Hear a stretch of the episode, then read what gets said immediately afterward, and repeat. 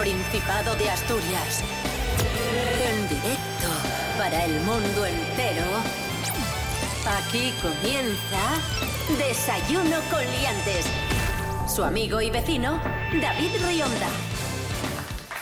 Buenísimos días Asturias, hoy es miércoles 4 de octubre de 2023, son las 10 y media de la mañana y estamos en Desayuno Coliantes, en RPA, Sí. la radio del Principado de Asturias. Sí. Y un día más, muy bien acompañados del actor asturiano Enrique Dueñas, Nito. Fuerte el aplauso, Muy buenas. aquí está otra vez. Que me encanta, ¿eh? Os echaba de menos. ¡Qué guapísimo! Rubén Morillo, buenos días. Buenos días, David Rionda. Buenos días, Enrique Dueñas. Buenos días a todos y todas. ¿Qué tal? ¿Cómo estáis? Bien, ¿y tú qué tal? Estoy bastante bien. Sí, ¿estás contento? Sí. Sí, vale. Lo que pasa es que esta semana hemos tenido que hacer una de papeles. Uf, estoy loco, ¿eh? Porque Sí. hay cosas que caducan, certificados, y luego corre para allá con las facturas, y luego... Menos mal esto- que te ayudo yo, ¿eh? Sí. Que Sí. para los papeles, ¿eh? Aquí No, soy, a es que se me dan muy bien. Hay que hacer el doble de papeles por culpa de David siempre. Porque, por ejemplo, el certificado digital que debía estar en vigor, pues David no lo tiene, porque ¿para qué? Además es un coñazo eso, ¿no? Es Sí. un ro- Ir a la un rollo tributaria, no patentero. sé Sí, qué, sí, no sí, sé sí. cuánto, Uh. la vida entera. Nada, nada. Desayuno con liantes, ay, lere, lere, lere. Desayuno con liantes, ay, lere. Desayuno con liantes, ay, lere. Desayuno con liantes, ay, lere.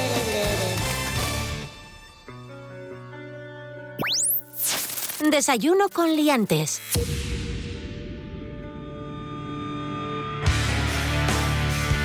Comenzamos hablando de inteligencia artificial, que Oh. ya sabéis que está muy de moda, Mm. está muy, muy en boga esto de la inteligencia artificial para hacer mil historias. Algunas de ellas meten bastante miedo, Pues sí, nos preocupan y nos Pues sí. inquietan, y algunas son bastante interesantes y tienen que ver con Asturias.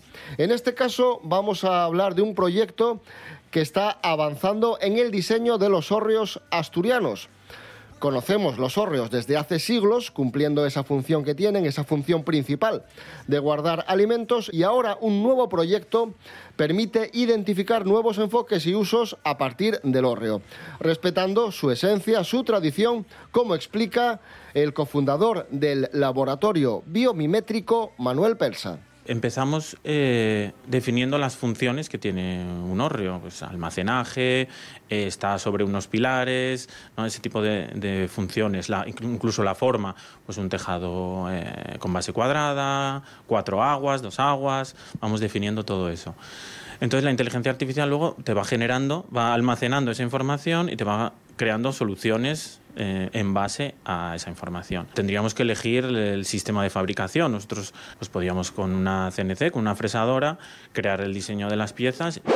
Los, es decir, los elementos básicos y tradicionales del hórreo, pero adaptados al futuro. Sí, se le dan a la máquina, le decimos, mira, esta construcción se llama hórreo, tiene cuatro pegollos, tiene el tejado a cuatro aguas, eh, le da todas las características y le, le dices a la inteligencia artificial, ahora házmelo de este tamaño, más bajito, eh, con dos habitaciones, modifícamelo. Y la inteligencia artificial, en función de los parámetros que le has dado, hace sus cálculos y te da, pues, una idea de cómo podrías construir ese nuevo hórreo con los parámetros que le has introducido. Un hórreo funcional, más moderno, pero respetando la esencia de, de lo que es un Eso es. Pero vamos a ver, o sea, quiero decir, eh, parte de la tri- tradición es también construirlo tradicionalmente, ¿no? ¿No se está perdiendo un poco...? Claro. Ahí está, yo creo que ahí va a estar el, el dilema. en Y el debate, sí. ¿Cuánto de tradicional lo dejamos? Claro. ¿Y cuánto de innovación le metemos al hórreo tradicional para que, bueno, consideremos que, que- que es una adaptación que podría continuar en el tiempo? Que está guay el avance, ¿no? Sí, verdad sí, que sí, hay, sí. que- que hay que tener la mente Bueno, yo, abierta. yo- yo he visto hórreos directamente de cemento. ¿De cemento? O sea, sí, sí, que los hacen a imagen y semejanza de los hórreos tradicionales, pero enteros de cemento. Bueno, como estos que hay en Perlora, ¿sabéis lo que os digo? Ay, Hay sí, unas las casas casinas, esas sí. que son, Sí, sí, sí, son un poco feos, pero bueno. bueno Pe- pe- pero son simpáticas, o sea, y, yo creo que también son imagen, ¿no? Un poco de... sí, es curioso, la verdad. Madre mía. Y ya está. Y esa es la noticia.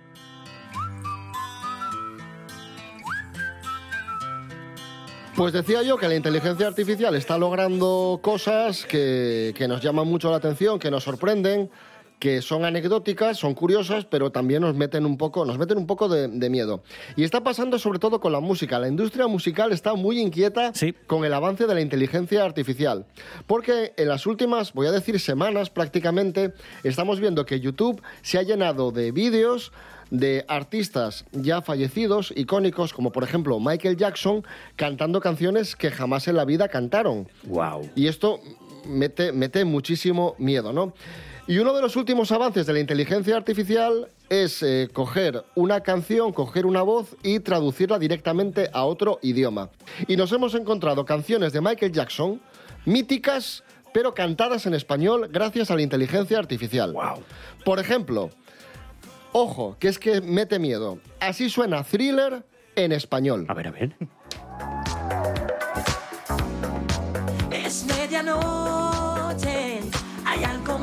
Oscuridad. Bajo la luna, el corazón ya siente la ansiedad. Puedes gritar, pero el terror se lleva tu sonido.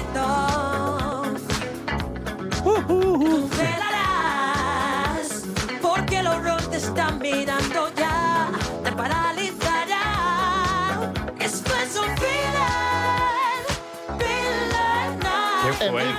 Enrique está flipando. Flipando. Ya. Thriller. Bueno, esto con thriller. Vamos con otra. Esta canción no es tan. Bueno, es muy conocida porque todas las de Michael Jackson eran conocidas, pero esta, bueno, es un poco menos conocida. Yo era Notalón, también en español, por obra y gracia de la inteligencia artificial. Otro día que se va. Pero ¿por qué parece chino ahora? Sigo solo aquí. ¿Cómo puede ser que no estés junto a mí? Me encanta que tiene acento, como si fuera un inglés hablando español. Adiós, no lo puedo imaginar. Tiene cosas raras, ¿eh? Sí, ¿no? Hace cosas raras, Sí, sí, como eructos por medio, ¿eh? Y dejarme en soledad. A mí lo que me alucina de esto es que est- estas son las primeras versiones. Es decir, el algoritmo estará entrenado poco.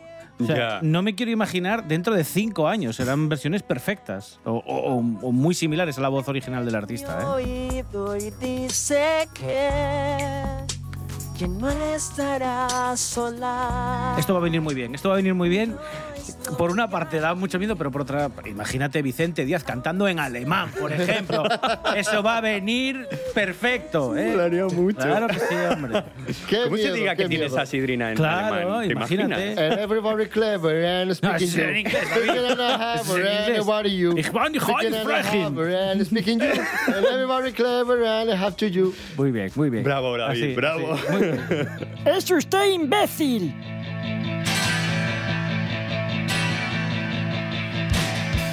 La inteligencia artificial está metiendo tanto miedo que ya hay escritores que se han unido para demandar a la inteligencia artificial por robo sistemático. Uno de ellos es George R. R. Martin, el ¿Ah, de sí? Juego de Tronos. El Juego de Tronos. Normal. Sí, sí, sí. Porque les dan a entrenar a los robots la inteligencia, les meten libros ahí para un tubo y eh, no, A los crea, Hostia, no crea solo. Mira, yo una vez con un colega hicimos un experimento que era, mira, no, cuando me enseñó esto del chat GPT, ¿se puede decir? eso? sí, sí, Sí. sí. Y, y- y le dije, mira, mira, ojo, eh, fue como cómo fue, no me acuerdo. Dije, a ver si puedes capaz de crear una obra en verso de dos monarcas de asturianos Sí. y que uno de ellos tartamudee y que sea comedia. Y en menos de tres minutos lo tenía hecho. Tenía hecho una escena en verso con dos monarcas y uno de ellos tartamudeaba y encima rimaba todo. Y yo, eh, ¿nos vamos a la mierda? ¿Dónde queda la creatividad ahora? Y claro, luego hay otra pregunta. ¿Cómo, cómo sabes tú si esto lo ha hecho un chat GPT o lo ha hecho una persona? ¿Eso se puede saber? Ahí está, ahí está el tema, ahí está el tema. En imágenes es más fácil porque creo que se pueden ver artefactos, desinencias de las imágenes originales que utilizó. El problema va a estar en sí, en creación literaria, que mucho, por eso hay ahora denuncias de, de este tipo, eh, viene porque la inteligencia ha entrenado con miles y miles y miles de novelas, entonces coge fragmentos o coge estructuras gramaticales Ah, de pero otros eso es libros. plagio, ¿no? Eso se puede con- Por eso, plagio. por eso hay este tipo de denuncias. Madre mía, si, lo llega, si llegas a ver esto en la Rosa Quintana. Vamos, te saca cuatro trilogías. Bueno, volviendo a lo de antes, eh, George R. R. Martin y otros escritores demandan a la inteligencia artificial. Paula García Evia, buenos días. Buenos días, liantes. El autor de Juego de Tronos y otros escritores demandan a la inteligencia artificial de OpenAI por robo sistemático. Este robo sistemático a escala masiva de sus obras se debe a que la empresa incorporó el contenido de sus libros a sus modelos de lenguaje, que entrenan a su IA generativa capaz de crear contenido en un lenguaje sofisticado en imitación al humano. En la denuncia apunta que usuarios de ChatGPT han usado esta herramienta para escribir precuelas y secuelas del superventas Canción de Hielo y Fuego. Los autores quieren que el tribunal prohíba a OpenAI utilizar obras protegidas por derechos de autor y solicitan una indemnización por daños y perjuicios. A la lucha se suman cada vez más personas, mientras que Google amplía su chatbot BART prometiendo proteger la privacidad de los usuarios. Hasta la próxima, liantes. Bueno, Enrique, que vamos a poner un poco de música a este Venga. miércoles 4 de octubre. ¿Qué te apetece escuchar? Pues lo que, que más os rabia os dé. ¿Tenéis alguna...? Ah, ¿tengo que decirlo yo? Pues mira, os voy a enseñar una canción hoy que me gusta mucho, que la descubrí en un festival que se llama mm, mm, Revenidas. Me encanta el título. ¿Revenidas? Revenidas Festival. Ay, me gusta. Que es de lenguas eh, así minoritarias. Y ahí descubrí un grupo gallego que se llama Las Fillas de Casandra. Y aquí os voy a poner la canción que se llama Lisistra.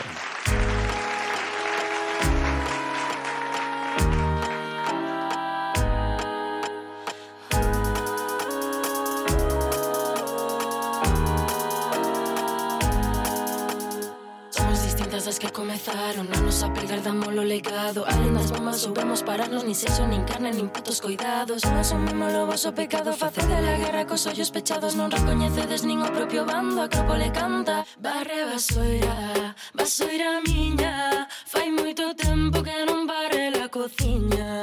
Barre basoira, basoira miña Fai moito tempo que non barre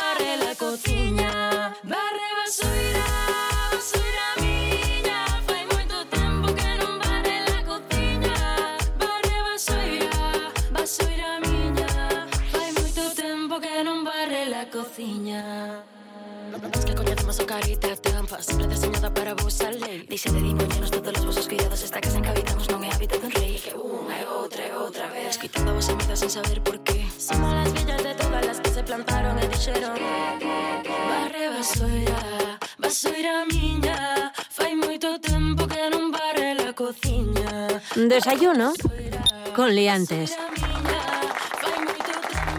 Hay gente que colecciona fascículos, que colecciona, pues yo qué sé, sellos, Piedras. bolígrafos, Piedras. llaveros, Piedras, piedras. Pinzas. Pinzas. pinzas, Mecheros, chaval. Hay peña que... sí, minerales, Pins. relojes. Mi padre relojes, le gustan mucho los tío. relojes. Pues vamos a conocer la historia de un hombre que es dentista y siendo dentista, que colecciona, ¿Pasta de diente? sí, pasta de dientes. Lorena Rendueles, buenos días. Buenos días, liantes. ¿Os gusta coleccionar cosas? Hay quien colecciona sellos, monedas, muñecas y pastas de dientes. Sí, habéis oído bien. Un dentista estadounidense tiene la colección de pasta de dientes más grande del mundo. La comenzó en 2001 porque quería aprender sobre todas las pastas disponibles en el mercado y se dio cuenta de que le resultaba interesante.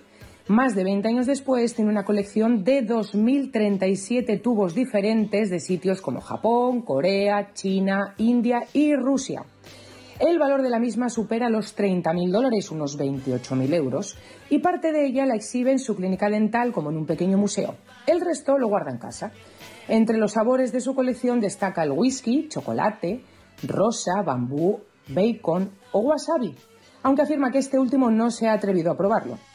También posee una extraída de las trincheras de la Segunda Guerra Mundial, una de la marca Brenner que no existe ya que se hizo específicamente solo para la serie de películas Prison Break, y una multicolor de Crayola. Sus favoritos, un juego de tres con sabor a whisky de los años 50 y una de Orbit con forma de cohete de los años 60. Tiene una espinita clavada al dentista. Lamenta no haber podido comprar la pasta que estuvo en el espacio. Asegura que esto le resulta muy divertido y que tiene claro que seguirá aumentando su colección. Hasta la próxima, liantes. Gracias, Lorena Rendueles. Lo dicho, una cosa peculiar, un tío que colecciona pasta de dientes. Pero vamos a descubrir ahora la historia de, de un señor que no es que coleccione pasta de dientes, colecciona otra cosa más eh, particular Y es que tiene su propia faloteca. Es decir, colecciona penes. en vez de Pokémon, falos, ¿eh? Imagina, o sea, los hay de todos los tamaños. de todos- Bueno, en fin. El profesor Sigurdur Hastarson, ¿cómo se llama? Sí. Hastarson. Hartarson. Hartarson. Es coleccionista de penes y los exhibe en su museo del falo de Hutsavik, en Islandia. Islandia es un país maravilloso y a partir de ahora me va a gustar más todavía. Hace frío ahí. Se hace frío, hace frío. La insólita colección está compuesta por unos 300 penes de 90 especies de mamíferos marinos y terrestres. O sea, ¿y cómo los ha cogido este hombre? Bueno, en fin, las piezas se exponen como, como trofeos de caza y, y están disecadas o embalsamadas o conservadas en formol, ¿vale? En el museo falológico, me encanta, falológico, se pueden contemplar aparatos reproductores de machos de todo tipo, ¿no? Desde el micropene de un hámster de unos 2 milímetros hasta, hasta de un cachalote que, que son unos 70 kilos de peso. Es alucinante. y, y un 1,7 metros de Sí, sí, largo. y, y más y más, que yo solo vi en un documental. y ¿En ¿sabes? serio? ¿Cómo te ha quedado el cuerpo? Bueno, en este museo también se exponen representaciones de, de los supuestos falos de, de seres mitológicos nórdicos, que esto no sé quién se lo cree, pero bueno, esta peña con la, con la movida mitológica, pues es, es lo que tiene, ¿no? Pues nórdicos como trolls, elfos y duendes. ¿Cómo será el pene de un troll, colega? De un diaño burrón. ¿Te imaginas? Y en 2011, Paul Arason, o Paul Arason, decidió donar, antes de morir, una donación ahí post-mortem, su miembro de, de manera íntegra. Eh, había muchos penes de animales, Pero no de había muchos seres humanos, mitológicos, ¿no? pero no había un troll de un troll, sí. Un un- pene no había un pene. no había un pene de ser humano y este señor lo donó, ¿no? No sabemos cómo era ese pene, pero bueno. ¿Te imaginas tu último ahí, tu última voluntad, que mi pene quede para la posteridad? ¡He dicho! Esto es Desayuno con Liantes en RPA, la radio autonómica de Asturias. Hoy es miércoles 4 de octubre de 2023.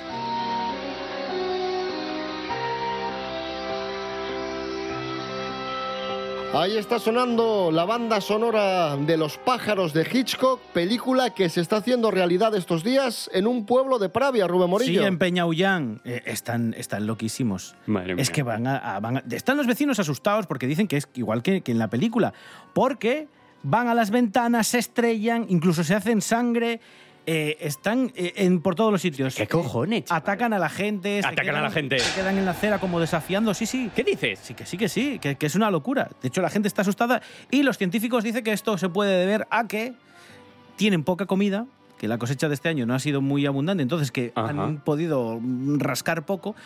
O por el cambio de temperatura, pero no lo, tiene, no lo tiene muy claro. Y claro, la gente está asustadísima. Tanto es así que no solo nos hacemos eco de noso- nosotros de esta noticia en Ujú. Asturias, sino que ha saltado y en la mismísima Telecinco, una televisión que tampoco mira demasiado para Asturias, pues han tenido que contarlo. Son conscientes de que viven en territorio de cuervos. Es un desfase lo que la cantidad de cuervos que hay. Pero no contaban con que se volvieran agresivos. No entienden por qué pican con furia contra las ventanas y que hasta se lancen en picado contra ellas, siendo ellos los primeros perjudicados. Es de que se reflejan en el cristal o algo y están picoteando ahí. De hecho, ya vimos sangre allí. Yo no sé si es el brillo de las cosas que los atrae. Es una de las posibles razones. La otra, que se hayan vuelto más violentos ante la falta de comida y estén perdiendo el miedo a acercarse a los humanos. Como tienen que comer, pues eh, lo que tienen, pues lo cogen. Las manzanas y las peras acaban con todo. Y así pican ventanas, dañan cristales o atacan a los coches. ¡No! ¿En Toma ya. serio? ¿Has visto? ¡Qué fuerte! Eh, pues nada, paciencia.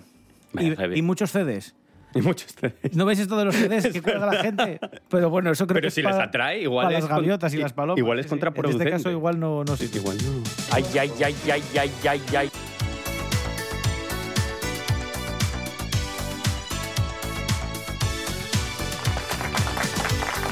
Continuamos, siguiente noticia, noticia que ha sido viral estos días en redes sociales. Los asturianos somos o nos encontramos entre los españoles más viajeros. Entre los españoles más viajeros estamos nosotros, los asturianos. Noticia que nos cuenta Diego Ocampo. Buenos días, Diego. Muy buenos días, liantes. ¿Cómo estáis? Bueno, ojito porque a los asturianos nos han catalogado como a los más viajeros de toda España. Es que no nos perdemos ni una. Esto no me lo he inventado yo. Esto lo dice la encuesta de turismo de residentes publicado por el Instituto Nacional de Estadísticas de España. Los asturianos han realizado en el segundo trimestre del año 1.123.939 viajes, lo que equivale a una tasa de 1.074 viajes por cada 1.000 habitantes. Estos del Instituto Nacional de Estadísticas están peor que en el fútbol porque han hecho hasta una clasificación de las comunidades autónomas más viajeras y dicen que en relación al primer trimestre Asturias ha perdido dos puestos. En el segundo trimestre, las comunidades más viajeras fueron Madrid, Aragón, Castilla y León, País Vasco y Las Riojas, seguidas de Asturias. Y de acuerdo a los datos de la INE, dicen que los asturianos gastan en sus viajes una media de 77 euros al día. ¿Cómo os quedáis? Bueno, espero que os haya servido esta información y nos vemos la semana que viene. Gracias, Diego Campo. Y ahora brindamos y despedimos con un fuerte, brindamos un fuerte aplauso a Enrique Dueñas, que ha estado hoy con nosotros. Gracias. Gracias, Enrique. A vosotros siempre. Y ahora suena en Desayuno Coliantes Rocío Durcal. Me gustas mucho, pedazo de ranchera, y es que hoy Rocío Durcal cumpliría 79 años. Yo no he perdido la esperanza de tenerte entre mis brazos y ese día de llegar. Desde hace mucho que me gustas y lo que me gusta obtengo con toda seguridad. Yo no he perdido la esperanza de que un día tú me quieras y algún día o temprano serás mío, yo seré tuya algún día y lo tengo que lograr.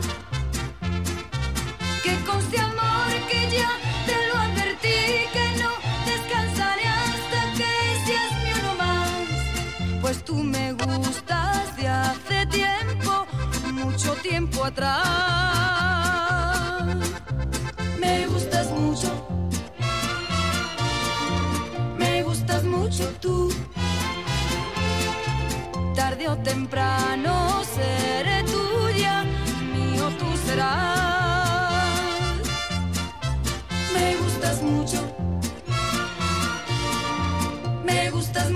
Tú.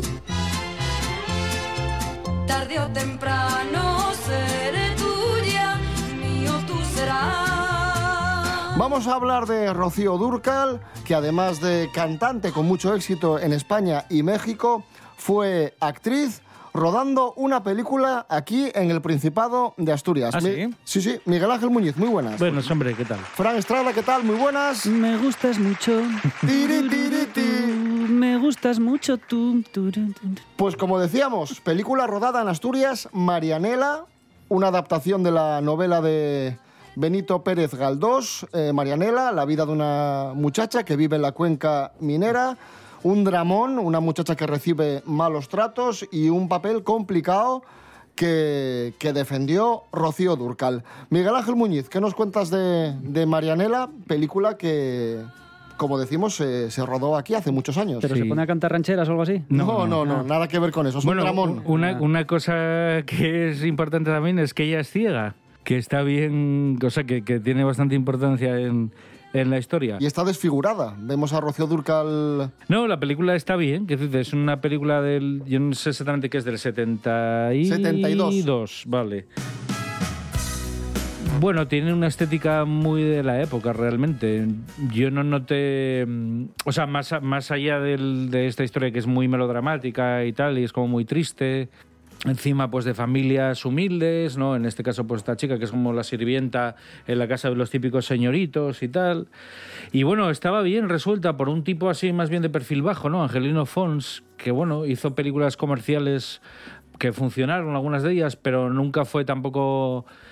No era Mario Camus, ¿no? Por decirte alguien relevante en aquellos años. Pero bueno, la película, ya te digo, estaba bien, sí que estaba prácticamente toda. Yo creo que, no sé si tendrá algo de plató en Madrid, pero vamos, el, el 90% era eran zonas de Asturias porque era todo o casi todo al aire libre, ¿no? Pues, esos paisajes se notaba que eran que eran muy autóctonos. Pero ya te digo, recuerdo sobre todo eso que, que la interpretación era bastante solvente por parte de Rocío Durcal. Me interesa sobre todo eso, ¿no? Porque tenemos a Rocío, a Rocío Durcal identificada, sobre todo con su carrera eh, musical importante, sobre todo en México, con las Mm. rancheras, pero bueno, era una actriz más que correcta. Sí, no, era bastante buena actriz y de hecho, bueno, no, no hacía lo mismo que hicieron, aunque también hicieron, hizo películas más parecidas, por un poco por- porque fueran más divertidas o porque incluyeran algo musical eh, en su carrera, ¿no? Pero es una actriz que también hizo Las Leandras, por ejemplo, que también tuvo su, su éxito. Lo que pasa es que aquí, bueno, la encontramos en un papel bastante difícil, bueno, un papel complicado. No, bueno, es, es difícil en el sentido de que no hace de ella misma. Quiero decirte, hay muchas actrices, o sea, muchos cantantes. Hay un y- trabajo detrás aquí. Sí, a ver, hombre, yo creo que siempre, aunque sea un personaje más parecido a ti, un poco tienes que trabajártelo, pero que me refiero que, al contrario, por ejemplo, que otros cantantes, o, o- o- ya sea hombre o mujer, que hacían películas más afines a lo que... Yo sé, por ejemplo, las películas de Manolo Escobar o las películas de Eddie, de Eddie sí, de, de Elvis Presley, son películas en las que él hace casi de sí mismo. O Whitney Houston en el guardaespaldas, que hace de una cantante, ¿no? Directamente. Entonces, quiero decir que esas cosas no es que estén mal, no digo que no digo que no tenga ningún trabajo, por supuesto que tiene un trabajo hacer todo eso, pero me refiero que tiene más mérito hacer algo como lo, de Rocío Durcal, ¿no? Me acuerdo, por ejemplo, que le dieron muchísimo bombo a, aquella película de ocho millas protagonizada por Eminem que decían, no, porque es que vaya actor más bueno y tal, porque hace... un-". No, no, pero se hace él mismo. ¿Qué papel hace? Una actriz, como decimos, más que correcta y luego una cantante espectacular, fíjate, y, y con Y- carisma, divertida. Claro, es que aparte... Aquí en un papel dramático, porque yo recuerdo que era una tía como muy, muy natural, muy dicharachera, Sí. muy divertida. A ver, y no, yo vuelvo a lo mismo. Creo que mm, la, la mayoría de los perfiles de mm, actuales no tienen nada que ver con, con el perfil de, de estos actores, o bueno, artistas en general de esta época, de los lo digo, años 50, 60, 70, porque se dividen más bien como en gente guapa o gente fea pero buena. ¿no? Es decir, pues a lo mejor actores o actrices que no son muy agraciados, pero que son muy buenos, son muy solos, joder, vaya actuación y tal, vaya interpretación. O las típicas chicas monas, las moninas, ¿no? que, que interpretan, son igual de buenas que un bolígrafo interpretando y están ahí. Pero no, no tienes gente que tenga ese repertorio, ni mucho menos. Es que hasta alguien como Lina Morgan, fíjate lo que digo, que ya no puede estar más defenestrada, me parece muchísimo más completa que cualquiera de esta gente que está ahora. Fíjate, o sea, si toda la trayectoria donde estaba viva Rocío Durcal hubiera seguido haciendo películas, estoy seguro que le hubieran dado algún Goya, la mejor interpretación o algo, porque esto es muy de las viejas glorias, de gente que tiene 60, 70 años y de repente es como que las descubren, ¿no? Es como... Joder, qué buena. Yo qué sé, es como Connery. A Connery una mucha gente le descubrió en el sentido de que se dio cuenta que era un grandísimo actor con el nombre de la rosa. Porque claro, tienes un texto muy legitimado, ¿no? De Humberto Eco, una gran novela, bueno, una cosa con mucho pedigrí, pero 20 años antes ya había hecho películas acojonantes y con interpretaciones acojonantes. Pues esto es un poco lo mismo, ¿no? O sea, o Jesús Puente, que hay mucha gente que dirá "Ah, sí el de su media naranja y se olvidará de toda su trayectoria como actor de doblaje, como actor de teatro, como actor de cine, que es increíble. Pero lo que te digo, como Rocío Durcal, bueno, pero eso ya está en que la gente quiera investigar un poco más. ¿No? Má- Más que tú tengas un poco de, de capacidad de decir, joder, esta persona es. Voy a indagar, es muy interesante. Pues para indagar, recomendamos Marianela del año 1972, película rodada aquí en Asturias, protagonizada por Rocío Durcal. Que es la película favorita de Rubén, ¿no? Rubén Morillo, muy atento, ¿eh? Estuviste. Sí, igual que Fran, igual que tú. Fran Estrada, gracias por tu aportación. Hoy es de los días que, mejor estaba. Para aquí, eso, ¿no? pa' eso viniste. Ah, exactamente. Hoy, Sí, sí, hoy sí, me, hoy me voy satisfecho con el trabajo realizado. Volvemos mañana, volvemos mañana a las diez y media. ¿No nos vamos con Rocío Durcal? De la mañana. No, que no hay tiempo. entramos, entramos las- con Rocío. Que son las 11 ya. Con lo que me gusta. Hasta mañana. Hasta mañana. Fran Estrada, gracias. Nada, el- sí. Miguel Ángel Muñiz. Hasta luego, Venga, chao. chao, chao.